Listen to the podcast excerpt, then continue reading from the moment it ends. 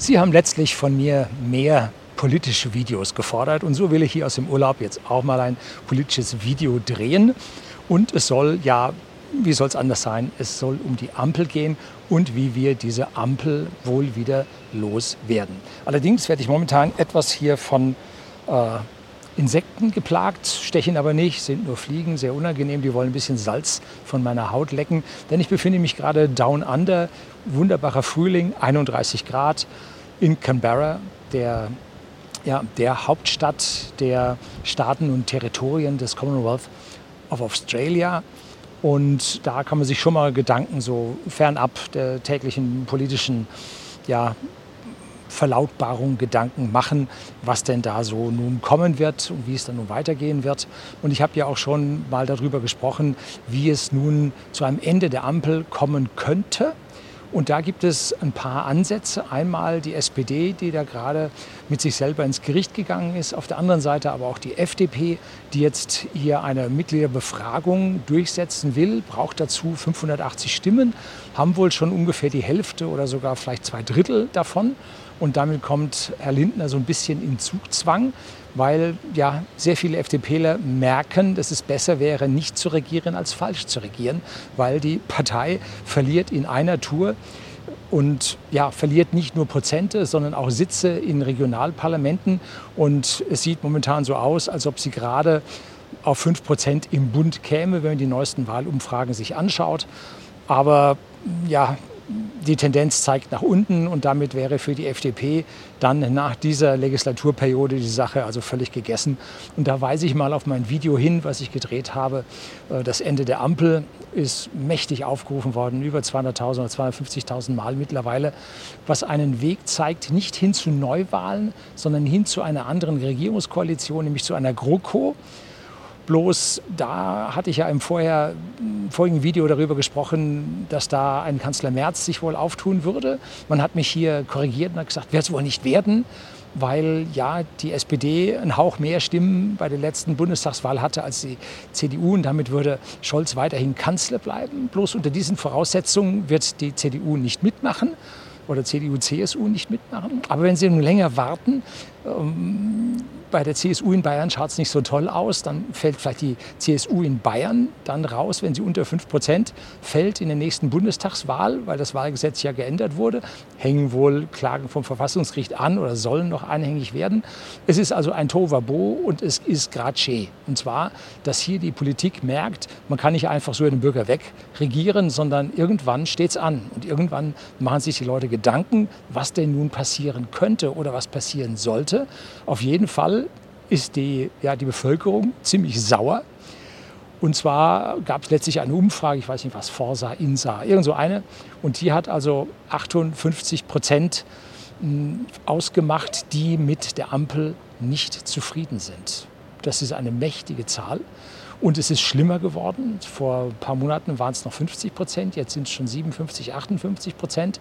Und wenn das so weitergeht, haben wir zwei Drittel, die mit der Ampel nicht zufrieden sein können, weil auch die härtesten Ampelbefürworter sind häufig ja irgendwann selber mal dran und haben ihr Problem ja mit ihren Fründen, mit ihren Geldern, dass eine nachlassende Wirtschaft ihnen an dieser Stelle dann auch wehtun wird. Und zwar höchstpersönlich auch den grünen und roten Wählern.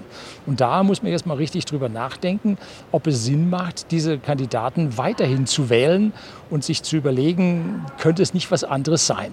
So, und da haben sich ein paar Leute Gedanken gemacht, nicht nur jetzt die FDP, die der Aufstand im Wasserglas probt, und auch die SPD, die mal Gespräche mit der CDU, CSU geführt hat. Nein, es kommt auch noch außerparlamentarisch, kommen eine Menge Gedanken hinzu und darüber möchte ich heute sprechen. So, jetzt kommt das Intro, dann geht's los.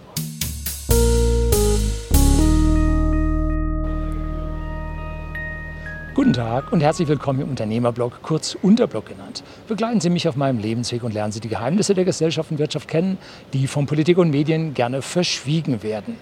Ja, und was tut sich so? Nun um die Person des Herrn Markus Krall, Dr. Markus Krall, der mittlerweile sehr laut geworden ist, der auf sehr, sehr vielen verschiedenen, auch sehr kleinen Kanälen äh, ja, sein Bestes gibt, um die Menschen aufzurütteln. Und immer wenn ich so ein Video vom Herrn Krall auf meinem Facebook-Account dann empfehle, dann kommt dazu, ja, der Katastrophe nie eingetreten, kann man ja nichts glauben.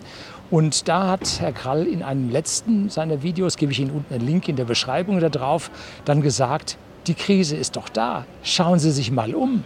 Sie haben in den letzten 12, 18 Monaten haben Sie 15 Prozent Ihres Einkommens verloren. Das mag den Leuten, die richtig viel Geld verdienen, ja nicht so wehtun. Aber den Leuten, die jetzt etwas weniger Geld haben, da sind 15, 20 Prozent weniger, ist eine ganz, ganz heftige Geschichte. Hm? Also die Krise ist schon da. Und wenn die Inflation tatsächlich so kommt, in Wellen, wie sie typischerweise kommt, dann sollten diese Zahlen noch weiter steigen, dass wir dann auch auf Kaufkraftverluste von 50 Prozent kommen. Und 50 Prozent Kaufkraftverlust ist nun kein Pappenstiel. Da wird, werden die Leute ziemlich sauer werden.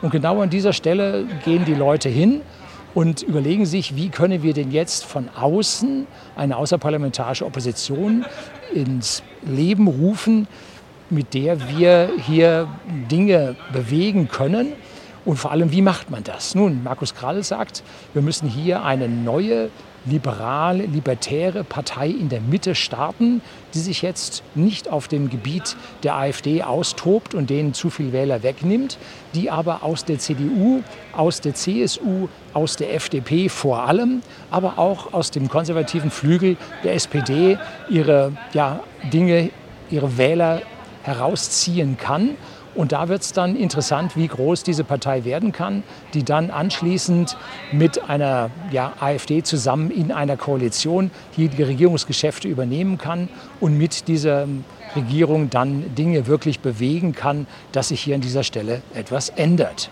Nun, so, das ist der Plan vom Dr. Krall. So, nun muss ich halt einen kurzen Platzwechsel vornehmen. Sie haben ja gerade gemerkt, hinter mir eine Hochzeitsgesellschaft, die etwas fröhlich war. Man hat mich auch noch herangezogen, ein paar Fotos zu machen von der gesamten äh, Gesellschaft. Nun gut, so, jetzt geht es also weiter. Wir waren stehen geblieben bei dem, was Dr. Krall an dieser Stelle sich überlegt hat mit einer neuen Partei in der Mitte. Doch wo bekommt so eine Partei ihre ja, ihr Personal her? Wo kommt das, Gel äh, das, Geld, die Unterstützung für diese Partei her? Man braucht ja, um eine Partei in einer Größenordnung von 5, 10 Prozent hochzubekommen, und das ist der Plan, der dort läuft, braucht man ja, ich sag mal, Millionen und man braucht zig Mitarbeiter, zig ja, Politiker, die nicht so irgendwo her da kommen. Die stehen ja nicht irgendwo frei rum. Die muss man irgendwoher bekommen. Natürlich sind große Denker dabei. Es gibt für freie Gedanken gibt es auch eine Menge Geld. Allerdings muss man ja schon einen Plan haben, dass man diese Gelder dann auch tatsächlich ziehen kann und diese Gelder einsetzen kann. Und da gab es jetzt von Herrn Krall ein Video vor ungefähr 14 Tagen. Ich gebe Ihnen das unten in die Beschreibung und blende es Ihnen hier oben dann als Link auch ein, wo er über diese Partei gesprochen hat mit einem sehr seriösen, ruhigen, besonnenen Interviewautor.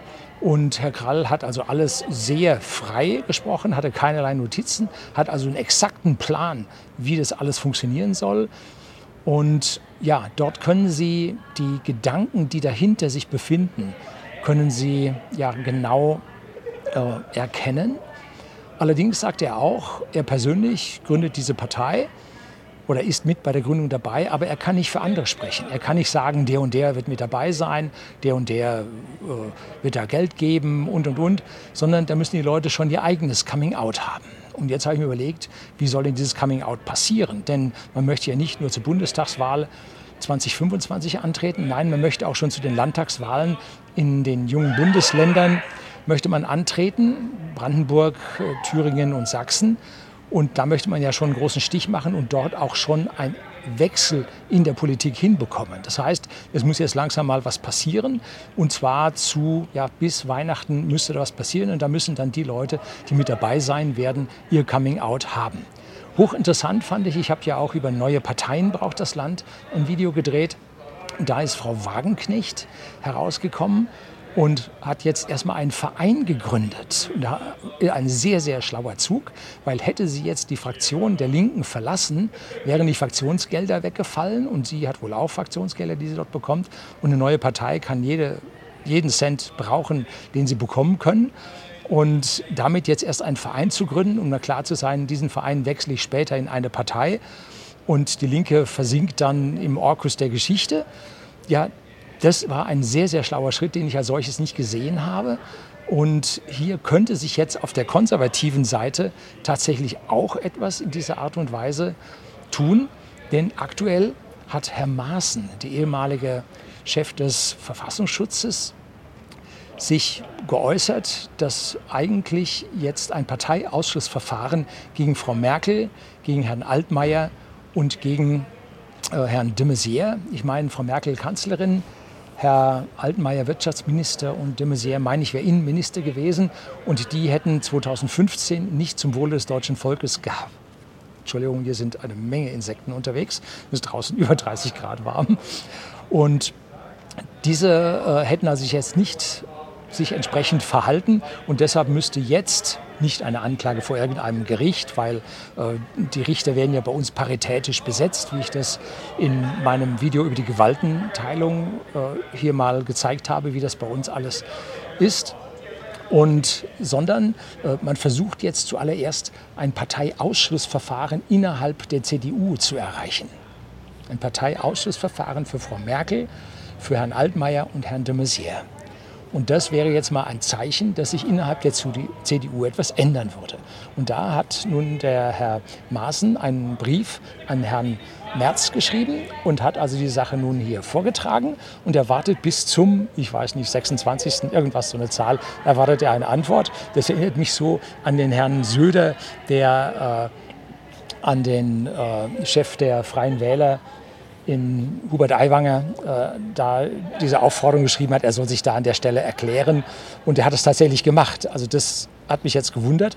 Und ich nehme nicht an, dass Herr Merz diesen Brief nun beantworten wird, weil es ja eine ja schon eine, eine Blasphemie gegen die Führung der CDU-CSU wäre. Allerdings muss man sagen, Herr Merz wurde ja auch von Frau Merkel geschasst damals. Er war Fraktionsvorsitzender und Frau Merkel hat dann jemand anderen durchgebracht, wer immer das war, Pofalla oder ich weiß es nicht mehr.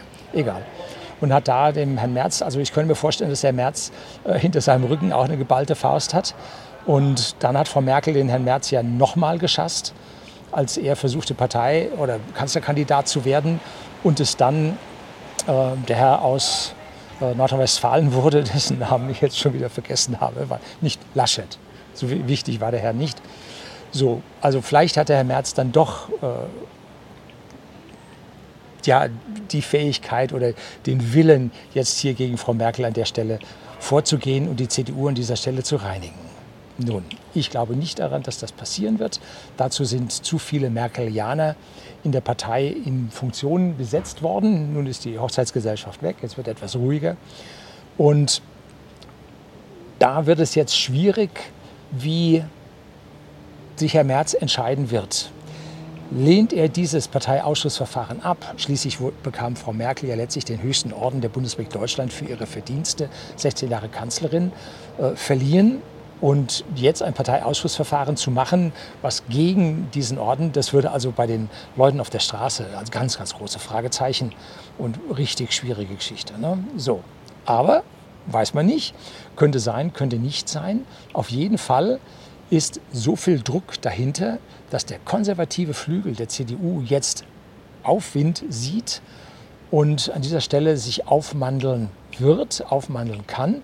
Und das ist nun mal äh, die Werteunion. Und diese Werteunion sieht jetzt ja eine Chance, hier Land gut zu machen innerhalb der CDU. Allerdings muss man fairerweise dazu sagen, von der Werteunion hat es kein einziger als Abgeordneter ins Parlament gebracht. Da hat man aufgepasst, dass diese nicht hineinkamen. Und Herr Maaßen, der mittlerweile ja Vorsitzender der Werteunion ist, ähm, hat ja versucht, in Thüringen einen Parlamentsplatz in der Bundestagswahl zu bekommen und hat es an dieser Stelle dann nicht geschafft. Also sieht schwer aus mit der Werteunion, aber das Interessante daran ist, wenn jetzt die CDU sich tatsächlich hier hinter Merkel versammelt und die anderen öffentlich sehen, dass das nicht funktioniert, könnte das äh, der, ja, der Ansatz sein oder der Beginn sein einer Spaltung der CDU. Und genau diese Spaltung der CDU könnte dazu führen, dass das die der Kern einer neuen wirtschaftsliberalen Partei der Mitte wird, die sich auf ja, dem, einem Platz äh, befindet, wo die CDU vielleicht bis 1990 oder so sich befunden hat oder 1998 sich befunden hat. Und das könnte nun die entsprechende ja, Startmenge, die kritische Masse werden, mit der man eine neue Partei gründen kann. Dazu müsste dann der Herr Maaßen sich bis Weihnachten, also in den nächsten, sage ich mal, in den nächsten 30 Tagen, müsste er sich dann erklären um hier dann eine Partei gründen zu können. Er kann durchaus diese Abspaltung vornehmen, weil ja keinerlei Parlamentssitze, keinerlei Einkommen von Mitarbeitern, nicht Mitarbeiter, von Parteimitgliedern hier im Risiko stehen, sondern er könnte das einfach auf eigenen Willen heraus, könnte er das machen. So, das wäre eine Möglichkeit, hier hinzukommen und einen größeren Anteil von der CDU rauszuschneiden, weil das halt Fleisch der CDU ist. Und viele Leute sagen innerhalb der CDU, ich kenne auch einige aus der CSU, die haben gesagt, Merkel war das Schlimmste, was uns passieren konnte und hat die CDU dermaßen nach links transportiert, dass ja, die eigentlichen älteren Mitglieder der CDU sich dort nicht mehr wiederfinden. Und dieser Herauslösung eines Teils der CDU, eine Spaltung, so wie damals die Linke sich aus der SPD, zumindest mal im Westen, herausbewegt hat und sich dann äh, zusammengeschlossen hat mit der als Wahlalternative soziale Gerechtigkeit, zusammengeschlossen hat dann mit der PDS, der Partei des demokratischen Sozialismus, ähm, der Nachfolgepartei. Ob es Nachfolge ist? Nein, es ist eigentlich die Partei, wurde nur umbenannt, äh, der alten SED aus der DDR. So, berichten Sie mich, wenn das nicht ganz richtig sein sollte. So, also da steht uns eine ganze Menge ins Haus, was hier jetzt passieren kann. Und das muss sich alles dann so weit festigen, dass die Wahlen in den jungen Bundesländern, die im nächsten Jahr anstehen, dann ja schon gewonnen werden können. Und zwar in der Größe, in der Höhe, dass sich eine Mehrheit rechts von der alten CDU ja, findet. Und mit dieser Mehrheit könnten jetzt einige Dinge passieren. Zum Beispiel könnten diese Länder aus dem Rundfunkstaatsvertrag austreten. Und das würde bedeuten, das ganze Rundfunkstaatsvertragssystem mit den Zwangsgebühren würde fallen, würde kippen und würde damit ja einen freien, ja, den Bürgern mehr Geld in der Tasche lassen und den Pay-TV, wie ich das nenne, weil wir dafür bezahlen müssen, vor ganz große neue Herausforderungen stellen, die ja also das wäre aus meiner Sicht eine sehr, sehr erstrebenswerte Situation. Würde ich diese Partei wählen? Nun, die Frage stellt sich erst 2024, äh, 2025 und wir werden sehen, wie 2024 das in Thüringen, Sachsen und in Brandenburg funktionieren wird. Es gibt eine Möglichkeit, dass in den jungen Bundesländern dort drüben etliche Parteien unter die 5-Prozent-Klausel fallen, FDP, aber auch Grüne, aber auch Rote, auch die SPD könnte runterfallen, dass hier sich also dann wirklich ganz, ganz neue Mehrheiten bilden können. Und wenn wir das jetzt alles zusammenfassen, können wir bemerken, dass diese alten Parteien, die ja meinen, sie würden seit ja, 60 Jahren, 70 Jahren oder die SPD seit 130 Jahren bestehen und würden auch weiter bestehen, dass dieses System jetzt zu einem Ende kommt, weil wir genau sehen, wie diese Parteien sich in einen, ja, in einen Moloch, in einen Selbstbedienungsladen, in einen ja, losgelöst von unserem Grundgesetz, was dort verabschiedet wird, was man dort hört, mit Enteignungen, was sich also komplett an der Basis des Grundgesetzes nicht festhält, was wir da sehen, dass diese Parteien dann irgendwann mal zu einem Ende kommen. Und die Wahrscheinlichkeit, dass das in den nächsten Jahren passiert, ist größer Null. Ich will jetzt nicht sagen, das wird passieren, nein, aber die Wahrscheinlichkeit ist wirklich größer Null. Und das ist doch das, ja, worauf wir alle warten, dass wir neue politische Systeme bekommen, die nicht links sind, die nicht sozialistisch-kommunistisch sind, die auf das Individuum auf den Menschen gucken und nicht auf das Kollektiv und nicht Herrscher von oben haben, sondern dass das Volk, der Souverän, der Bürger tatsächlich entscheidet, was passiert, was mit seinen Geldern nun tatsächlich auf Staatsebene passiert. Dazu gehören natürlich auch Volksabstimmungen oder Abstimmungen, wie es bei uns im Grundgesetz verankert ist, wo sich aber die Politik seit Ewigkeiten dagegen wehrt, hier ein, ja, ein Abstimmungsgesetz auf den Weg zu bringen, damit es zu Volksabstimmungen im Bund kommen kann und wir hier Politik ändern können und nicht ja, hilflos diesen Parteien ausgeliefert sind. Nun, der Deutsche braucht es häufig hart. In den letzten Jahrhunderten haben wir das alle gesehen. Und der Deutsche muss wirklich an die Wand rennen, bis er das spürt. Aber wir haben jetzt mal die Chance, da der Deutsche jetzt wirklich schon in seinem Portemonnaie Ebbe hat, dass sich da in nächster Zeit tatsächlich etwas ändern kann. Wir blicken sehr gespannt auf den Osten und da sind die Antikörper gegen den Sozialismus, Kommunismus noch relativ stark in der Bevölkerung vorhanden, weil die Menschen, die unter dem DDR-Regime gelitten haben, tatsächlich da sind, tatsächlich sich mit den Jungen noch unterhalten. Bei uns der Sozialismus, der eine sehr nationale Ausprägung bei uns hatte, da sind die meisten der Menschen, die das wirklich miterlebt haben, bereits leider verstorben. Und man hört es nur noch vom Hören sagen und Dinge, die man jetzt passiert, Dinge, die man nicht mehr sagen darf, Zensuren, die passieren, Anfänge, die für manche Leute ganz normal sind. Ja, ist halt so. Ne? so. Nee, das ist etwas, worauf wir achten müssen. Das sollte uns nicht nochmal passieren. Und hoffnungsvoll schauen wir auf den Osten, dass er uns an dieser Stelle dann retten wird. So, das soll es heute gewesen sein. Herzlichen Dank fürs Zuschauen.